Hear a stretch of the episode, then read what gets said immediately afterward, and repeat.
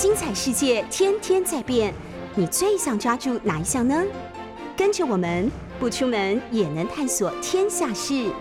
欢迎收听《世界一把抓》。各位早，今天很高兴我们又请到了亚历山大黄 黄介正老师，各位好啊来跟我们就是和我一起对谈九零八后天就是大后天就是九幺幺了哈，嗯这个二十年前的恐怖攻击发生在纽约跟华盛顿，使得美国整个过去这二十年进行了一场这个 War on Terror 反恐战争。嗯，反恐战争结束了，至少在阿富汗的战场是结束了。嗯，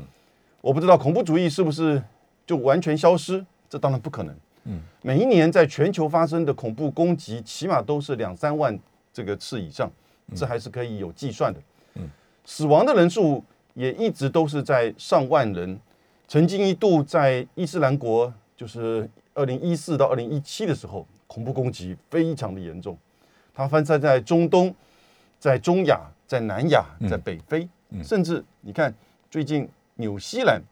的这种孤狼式的恐怖攻击，它不会消失。可是美国在阿富汗的战场结束了，他撤军之后呢，接下来的二十年，诶，为什么我讲接下来二十年？今天《纽约时报》有一个专栏作家非常有名，Thomas Freeman，嗯啊，弗里曼，嗯，他写了一篇文章，他说反恐战争之后呢，中国战争吗？嗯，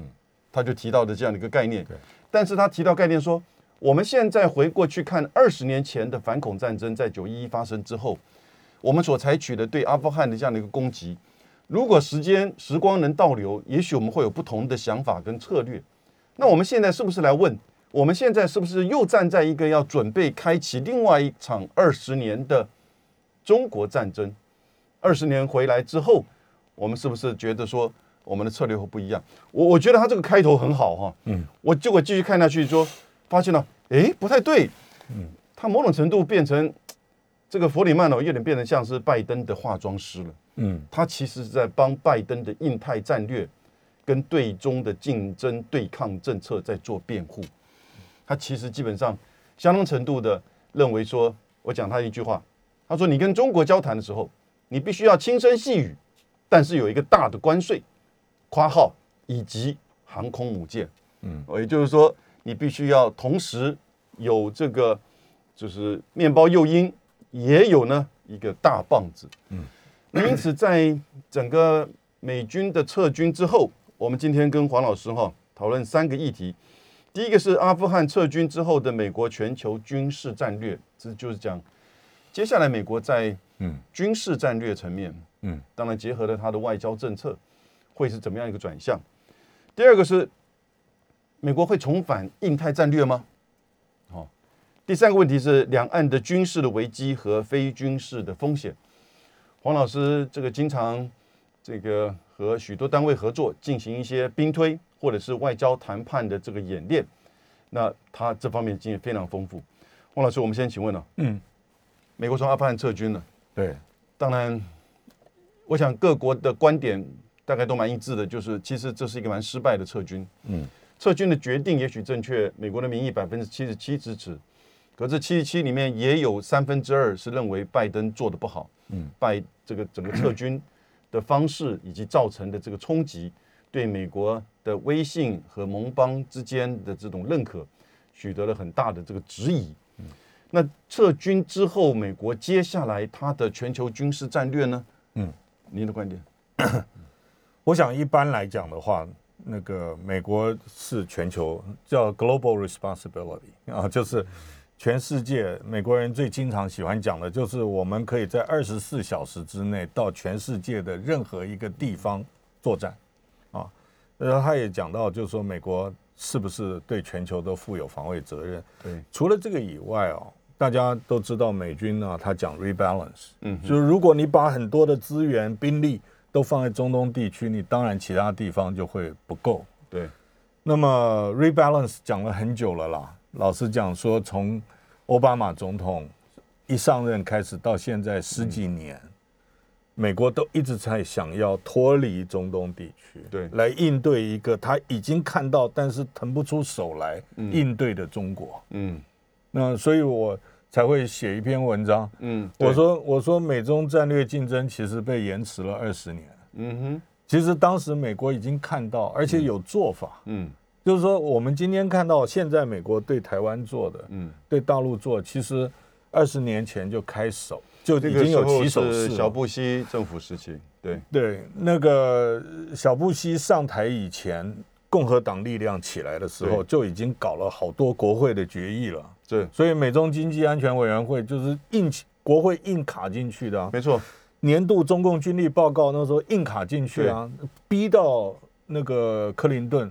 必须。是国会授权立法成立的由国家的预算成立去做这个美中军事安全委员会。对，所以小布希当选的时候，其实态势已经很明显了，就是大家对中国大陆提高警觉。在美国的你想想看，二十年前的美中军力量对比，嗯那个时候的出手跟现在美中力量对比再出手，嗯，那中国大陆赚到二十年，就是奥沙马宾拉登帮的忙是吗？啊。那现在现在回过头来，当然我们会想，就是诚如永明刚刚讲的，嗯，就是 rebalance 现在要发生了，因为美国真的要抽手嘛，对，离开中东，那很多国内的人也会讲说，哎，那不要紧张，美国虽然撤退的很难看，但是他是把兵力放到亚太。其实我觉得这个中间还有一些细节哈，对，呃，美国自己也有一些这个，我们陆续了，这个待会儿如果时间够，我再跟大家分析，就是说要转向亚太、印太啊，对。那没有那么。容易。我们底下一个议题，嗯。嗯，但我先补充两点呢、就是二零零五年的时候，我去新加坡开那个香格里拉会议，香格里拉呀，那个时候美国的国防部长就是任斯斐，嗯，他今年刚过去嘛，对对对，我记得，我记得就是我们在那个大会场开会的时候，美伦斯斐伦这个 Rumsfeld 他跟别的国家的国防部长在另外一个小办公室开会，小会议室。他们祈祷结束，他就进来，然后就站在前面的门边。其实大家都注意到他。那时候当然反恐战争以及伊拉克战争也开打了。嗯，OK 是。然后当然全球对这个伊拉克战争呢，事实上是非常的，大部分是认为是美国这个错误。但是那个时候刚好北韩又开始在这个处理，就是说开始在说他可能会做进一步的核武计划的发展。嗯嗯果然到了二零零六年，就是北韩进行第一次的核子试爆。嗯，可是，在零五年的时候，任世斐听我们讲完之后，哈，他就说他自己举手发言。那当然，主席第一个点他，他就说不要怀疑美国可以同时打两场战争的能力。哇，嗯这句话马上第二第二天呢，变成很多报纸的头条。OK，嗯北韩不管你哦，北韩到隔了一年之后，二零零六年的时候，一样进行核子试爆。嗯，美国也没有打两场战争。对，那第二个就是刚才黄老师提到的，以及这个 Thomas Friend 我们讲他的二十年，有人是有这个观点，觉得说，其实，在那个时候新保守主义上来之后，针对的对象就是这个中国大陆。嗯，但是呢，当台湾议题提到的时候，小布希接受访问说，说我 do whatever it takes，呀，也就是说尽一切的需要去防卫台湾。三天之后，Biden Joe Biden 参议员 Biden 就自己用笔名写呃他的本名写了一篇文章，在《华盛顿邮报》指责小布希的发言，认为美国对台政策、对两岸政策还是战略模糊最为合适。其实有点回到今天现在拜登的这个立场。哦嗯对，所以也就是说，这个二十年过去了，美国把所有的军事、外交资源其实都投入到反恐战争，一个他真的是打了几年，他都知道他赢不了的战争，但是拖的那边拖了二十年，把他的军力、把他的外交的盟盟国，到最后的这个撤军，甚至更加的撕裂他跟盟国之间的信任关系，以及美国民意对于海外出军。哦，参与战争的这种支持，所以呢，我觉得二十年回来之后，并不是说这二十年就等于是完全归零，回到那个时候的情境，嗯而是事实上，也许我们在感觉到民意对于中国大陆的这种反弹，或者是说美国民意对这种就是说反感，好像跟比二十年更加的深刻。可是这二十年，美国所消耗他自己的，不管是在军事、外交、威望，同时中国大陆这边的发展，我觉得这已经完全不一不一样的情况了。嗯嗯，对，你这个我们讲阿富汗的撤离真的是很难看啊。对，其实我想永明兄，我们大家都很了解，当初如果不是九幺幺恐攻，美军不会去阿富汗嘛。这当然。第二，美军去阿富汗剿灭恐怖组织是受到高民意支持的。第三，美国在那边太久了，应该从阿富汗撤军也是高民意支持的。对，问题就出在第四，对，他撤的这样子没有节度，对，啊，而且没有节度啊，那么非常难看，嗯，那局布的不好。所以第四个把前面的一二三的这个原因啊，嗯，遮盖掉了。那二十年过去，我们现在没有办法对说历史重演嘛？是啊，后悔的事情大家都有啊。那个你当时的美台关系，嗯，那你也是也有很多。你说如果时间再重头的话，你想想看，六千一百零八亿的。军购，美国小布希一上来的大军购，对，如果台湾没有政党轮替，嗯，那反军购的是民进党嘛，对，对不对？嗯，那你又怎么说呢？嗯，啊，那所以，呃，这个事情已经过了，我们现在面对未来来讲的话，就回到永明兄今天的主轴，嗯，就是说他离开以后，是不是有一个 rebalance？嗯啊，印太会不会变成像 Tom Freeman，呃，那个那个。就是刚刚弗里曼，弗里曼他讲的是不是要把这个这个下一场战争放在对中国？你觉得是不会不会呢？我觉得不会，就不会。我觉得不会，嗯啊，因为美中啊基本上不会像中东地区那样子热战。嗯，有几个原因。第一个，呃，美国介入中东事务啊，嗯，已经是是几十年了。对。可是美国基本上在呃对中国大陆来讲，基本上都是以谈啊，嗯啊代替战，是，尤其是韩战以后，嗯，美军跟解放军没有直接交火，是。第二个，中国也很大啊，你没有办法战胜中国，嗯，没有任何人可以战胜美国哈，也没有办法战胜中国，所以在 outset 就从一开始来讲。美国跟中国大陆就不可能打热战，不可能打热战，这是确定的。不可能打热战，还是一个核武国家。对，那么我们以前都讲 escalation 嘛，对不对？对，但是不打热战的前提下，这个把军事战略摆开的，针对中国大陆的这个所谓扩张，嗯，或者是在南海或在台海的这些行为。似乎看起来这是个方向呢。是，那那就是类似类似代理人，对。啊，即即使有这个 shooting 啊，嗯，就是有军事上面的 engagement，嗯，那也是代理人。我我不认为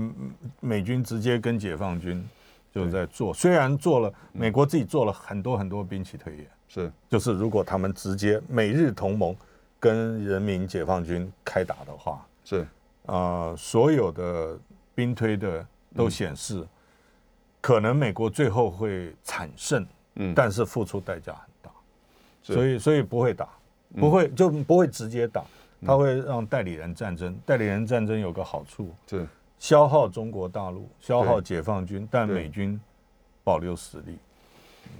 美国在跟中国大陆的代理人战争，其实也只有一个地方了，那就是那就是台海，因为在南海也是美中会直接的碰碰撞。对。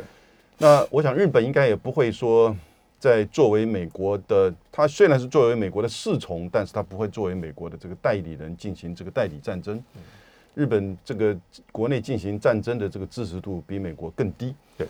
所以呃，其实你想想看哈，一九七九年中国大陆改革开放，我们应该这么说了，到了二零一八年、一九年，川普真正的开始启动这个贸易战、科技战。然后呢，美中关系的整个转向，这四十年，嗯，中美关系事实上维持的是稳定的，嗯，互利的，是，而且随着全球化的发展，相互的这种依赖跟分工啊，嗯，产业的分工是更加的密切的。是，只不过是到了二零一八一九年的时候呢，因为中国大陆的经济科技的发展，当然美国会列出来，也许有内政的领导层面的，或者是对有一些对外事务的，或者是在甚至新疆、香港、台海，他会列出来，就是哎，因为你这么做，所以我开始把你当做我这个、这个敌人。嗯，但是基本上其实还是感受到，从现实主义的观点来看。二十年前跟现在是不一样的。二十年前的美国，它也许会采取对中国的压抑，但是不像现现在不一样。嗯，它那时候最多最多是一种预防性的，是。现在是一种针对性的，是，因为它整个权力结构的差别。使用的非常好。对呀，所以基本上印太战略真的就会回来，还是你看到到这个八一四哈八一四，也就是克布尔突然的失陷之前，美国的印太战略的布局，嗯，其实一层一层在外交层面 Quad 双边的是。台海议题国际化，是。各方的军事演习的连接是啊，一层一层的开始进行到，就是说蛮有这种剥洋葱，你看非常有体系跟逻辑在这里面。可是，在八一四之后，以及八三一就是美国撤军之后，现在他回得来吗？这个，我觉得是需要时间的。要时间。他他的他的构想跟阶段呢、嗯就是陈如永云刚刚讲的，他他布局都已经开始做了。对，可是真正美国要讲的印太战略，而且是以军事为比较核心或者比较重要的来讲，美国真的需要时间。那比如说，美国大部分的第三舰队、第七舰队的很多海空，我们叫 assets，其实就是武器啊，对载台，其实都已经老旧到某一个程度了。是啊，你现在把美国的神盾舰跟日本神盾舰、韩国神盾舰，还有中国大陆神盾舰摆在一起，那个美国神盾舰看起来有点像那个旧货摊拉出来的。没错，它装备更新，包括各级的呃舰艇，美国现在不是造新航母吗？对，它各级的舰艇很多都到已经必须要汰除、要汰换，嗯，还有飞机空中打击力量，另外一个就是导弹防御跟攻击。对美国过去只讲国家飞弹防御系统，对对不对？现在他开始去思考，已经两年了，嗯就是说要不要在第一岛链部署中短程飞弹，对中国大陆制行一定的制约。我觉得这些转变需要大概六到十年的时间，美国才会觉得说，我这个局布下来，你解放军大概没什么办法。嗯，当然，这个中间美国还要有总统选举，嗯中国大陆会不会有内部政治变化？嗯，两国的经济有没有办法支撑？嗯，我想要有的军事能量，是这些都是每一个都是大问号在，每个都是大问号，没有错。对，不过在这个区域的这个反飞弹这个防御系统哈，嗯，你看萨德在韩国事实上已经这个做起来，但是并不是很成功。嗯，那日本这边在内部有不同的这个声音跟主张。是，如果接下来的日本的首相会是这个河野太郎的话，嗯。我觉得他支持的态度是很高的，嗯。因为他自己也曾经讲过，嗯，而且河野太郎是比较是现实主义派哈。对，那跟美国，因为他也是 Georgetown 毕业，对，嗯，他大概也去过 CSIS 吧，哦，嗯。河野太郎，所以基本上这个美日的发展，在就是说军事层面的和深化哈，我觉得可能是接下来会去做的。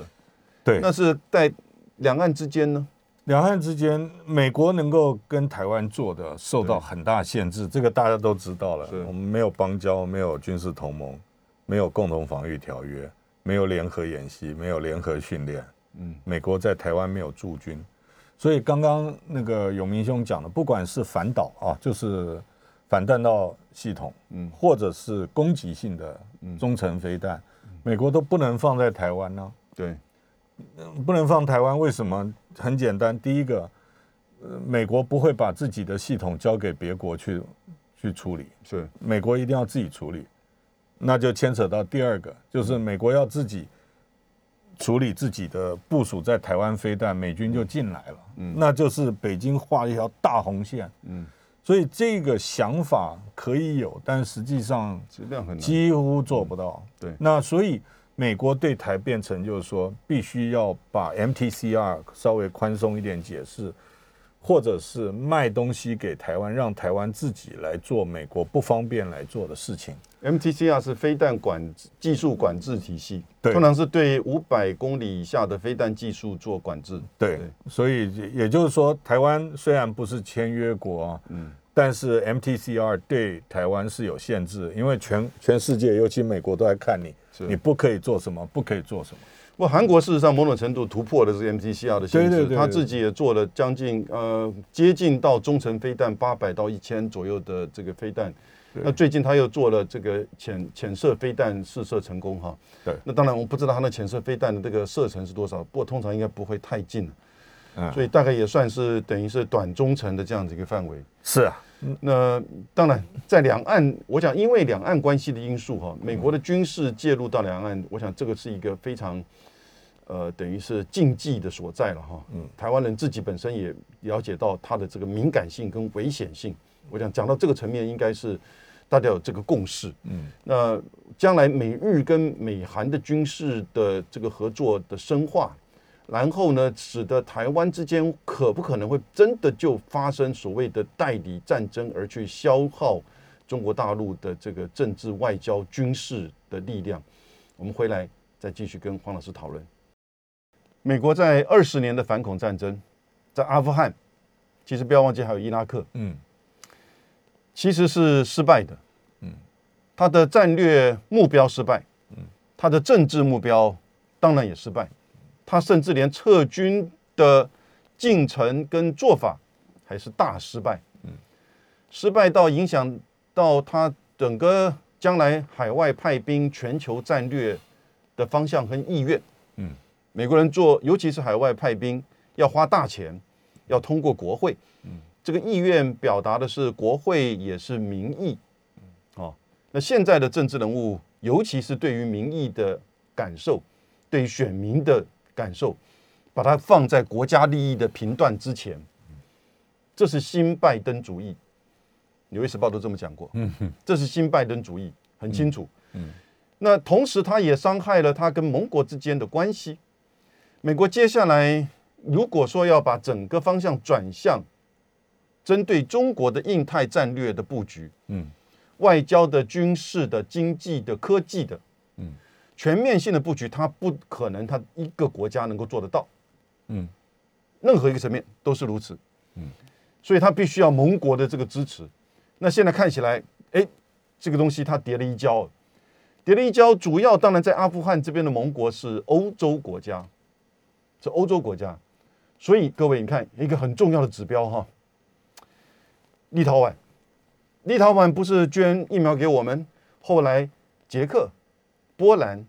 斯洛伐克都捐疫苗给我们。我们跟这几个国家这么熟吗？这么麻吉吗？当然没有。这是华盛顿的策略，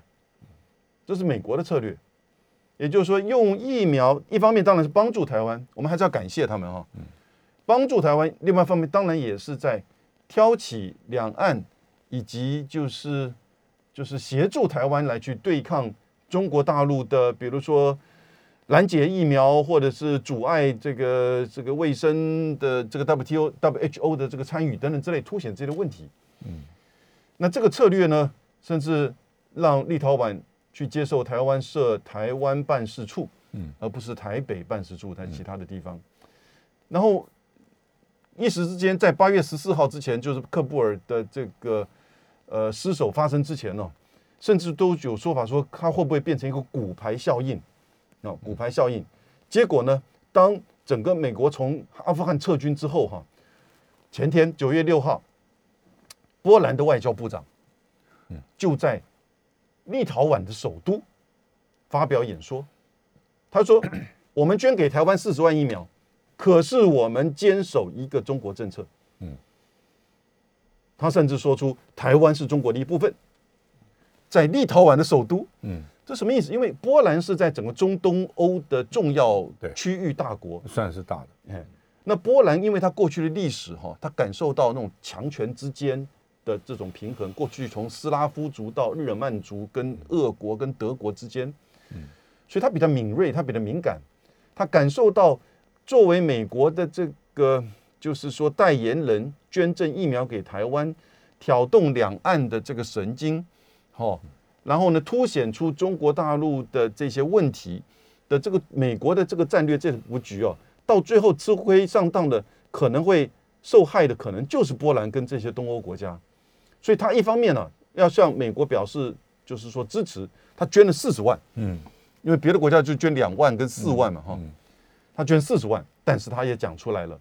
一个中国政策，所以大概这个立陶宛的这个事件呢，在中东欧啊，可能就此打住了。我的猜，想差不多。那这就是基本上这个是虽然是小国，就懂得在两大之间去玩聪明外交，哦，那但是在印太啊，你现在就看到聪明外交啊，在印太地区哦，我我觉得比较难。一方面，当然我们直接面对了第一线的这个冲突，美日跟中国大陆之间，嗯韩国当然是北韩，台湾在两岸之间，聪明外交最多也许在东南亚的这个新加坡或者是菲律宾，嗯但是当你面临到选举的时候，这个压力又是不一样。所以，汪老师，当美国结束了反恐战争，现在整个权力转向印太战略的时候呢，它的布局的这个态势，以及它在这边的盟国的支持度会是如何呢？当然了，这个美国转的美国把重心放在印太地区啊，对，啊、嗯，已经酝酿了一段时间。是那么，川普总统这个开的开的头啊，那个 Quad 跨的，呃，然后陆续拜登接手以后继续再走。我觉得需要一段时间。目前看起来，美国的印太战略基本上还是外交部署，外交部署为主。外交部署优先，因为毕竟啊，领导人这个视讯会议才一次，对啊，四月份的时候，外长会议啊，这个嗯呃，在川普总统卸任以前，这个在日本东京一次，所以他还需要一一就是说里面有什么内容，有什么 agenda，哪一些印度印度是不结盟国家，嗯他哪有哪一些东西他愿意，有哪一些不愿意，所以这四这我们现在只看四国、啊，除了四国以外，越南跟南韩嗯，也很重要。对越南、南韩、新加坡，他们怎么看这个问题？印尼，所以我觉得就需要时间。所以它的这整个印太到底捏成什么样的形状？嗯，这个我我们现在不能够铁口直断。嗯啊，你讲了啊，最后不是这样 哦，所以不能够就先预前去事前去预告。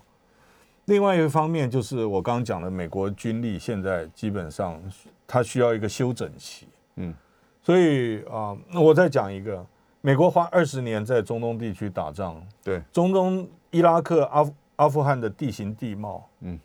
跟亚洲完全不一样，不一样。嗯，使用兵力不一样，对，所以从光从地缘的角度来看，嗯。我有时候跟美国人讲，我就说你一直给我指指点点啊，嗯。说你应该怎么样啊、部队要怎么训练，兵要怎么打，我说我很感激了，嗯，但我请问你，我们打的是海岛防卫作战，嗯。你是在阿富汗山上嗯。这个打打游击队。嗯，你二十年来所有的作战经验都不是海岛防卫作战，是。然后你今天跑到这里来说，我教你，我说啊，彼此哦，黄老师讲的是他跟美国在进行这些兵棋推演的时候，对。对方对他的这呀，那个我就说大家彼此客气一点啊，嗯。就是说你你的哦，跟你兵棋推演还这么不客气啊？嗯不是因为你的假设不对的话，我后面兵棋推演就歪掉了嘛，对，对不对？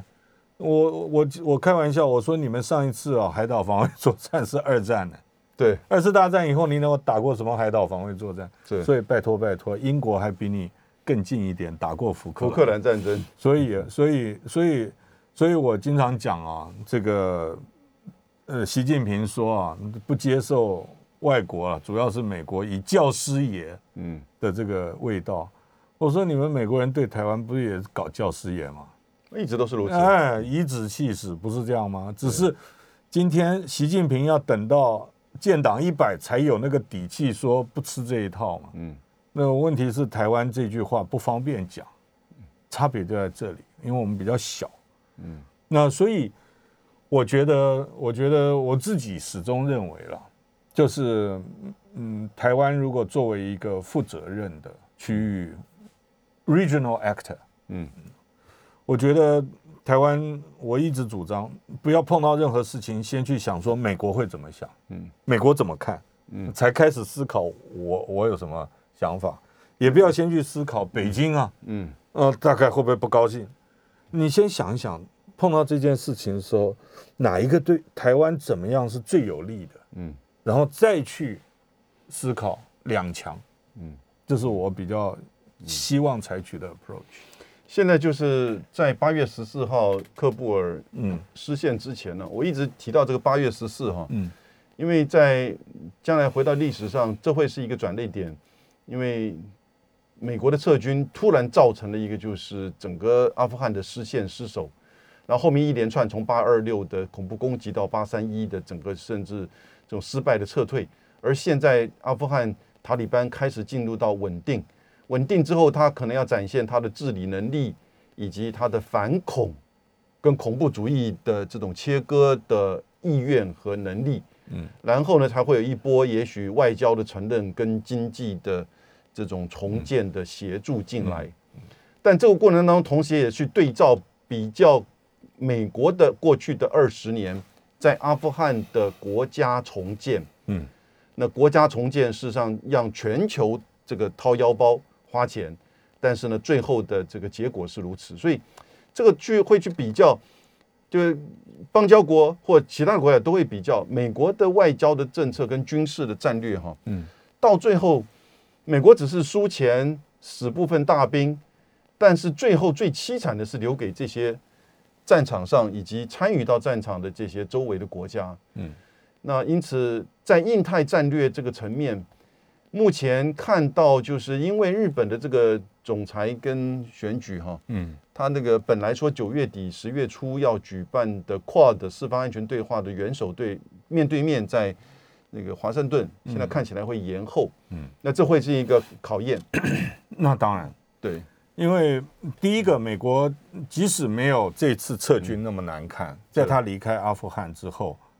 之前，美国已经显露了他很多事情必须大家商量。嗯，前刚独断的美国，嗯，时代已经过了。嗯，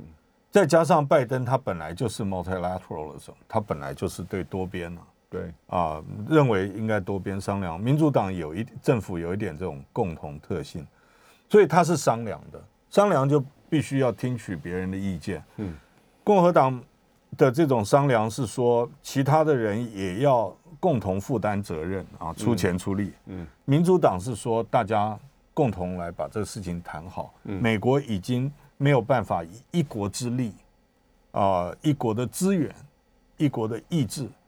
去在世界上任何一个地方，完全照美国的方式去做。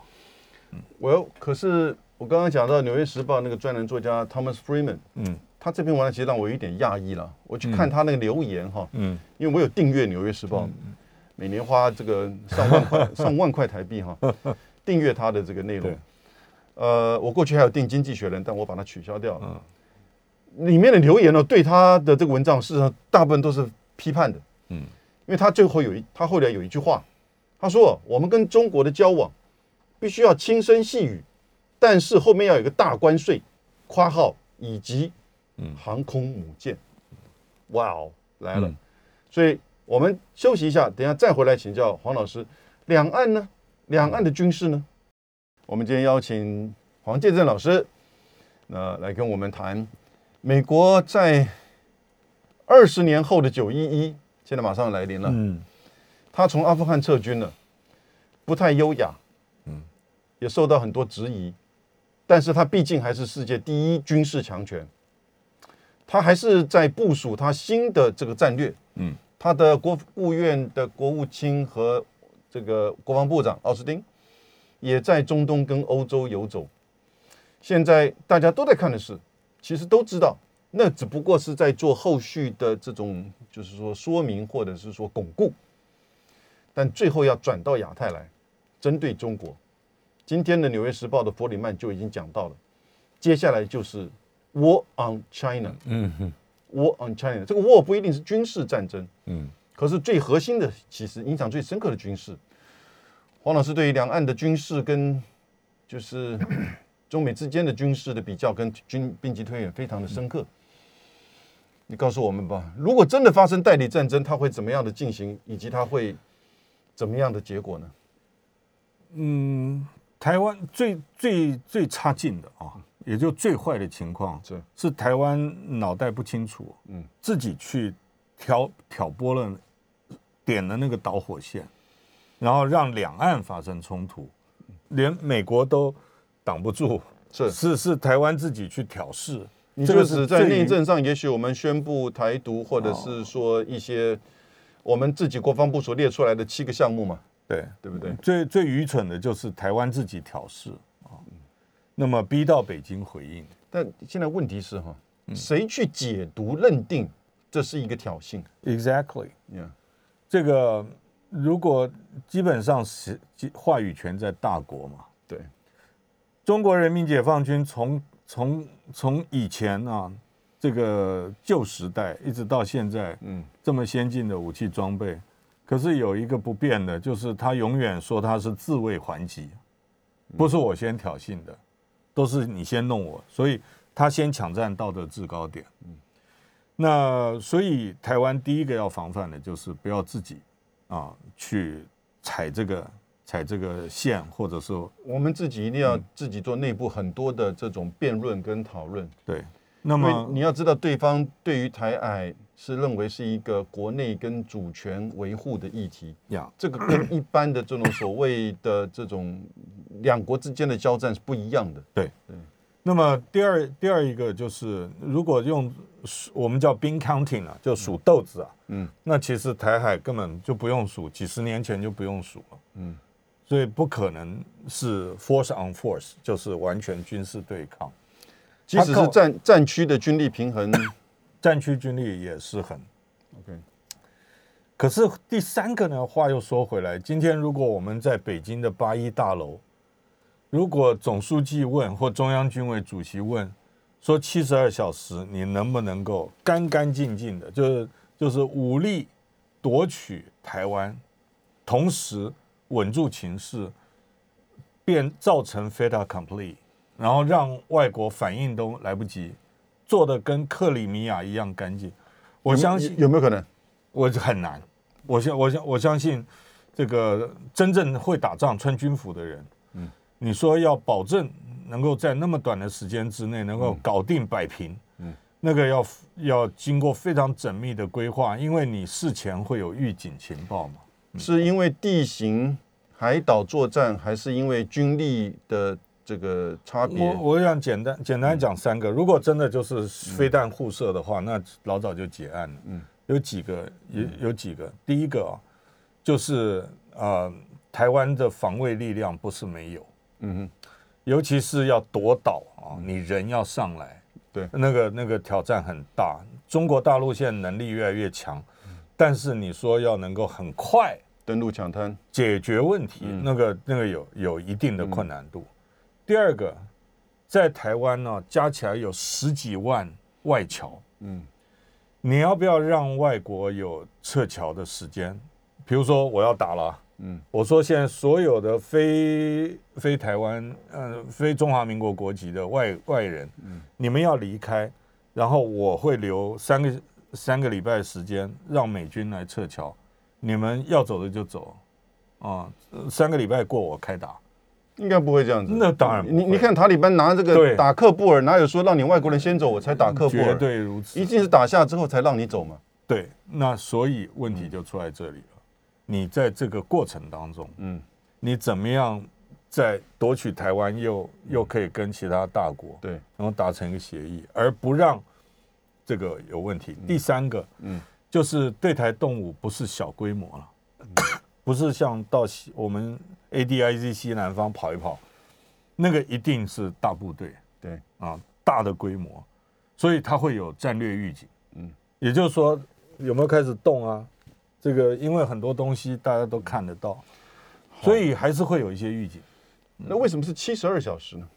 七十二小时只是我这样讲的，嗯，其实美国打波斯湾战争就是沙漠风暴，嗯是四十二天，对，就然后美国从开打伊拉克到进巴格达，把海山总统铜像拉倒二十天。我那美美国打打阿富汗、打伊拉克、打这个波斯湾，嗯，苏联或者是俄罗斯不会跑来，但是在两岸的话，会不会七十二小时是因为给予美军的回应的这种时间？对，因为七十二小时的话，基本上驻日美军基本上都可以回应了。OK，只是说怎么回应方法。这个是在全面军事冲突的对，这个那个那个发生几率不是太。还有这种就是部分军事的这个姿态，哦，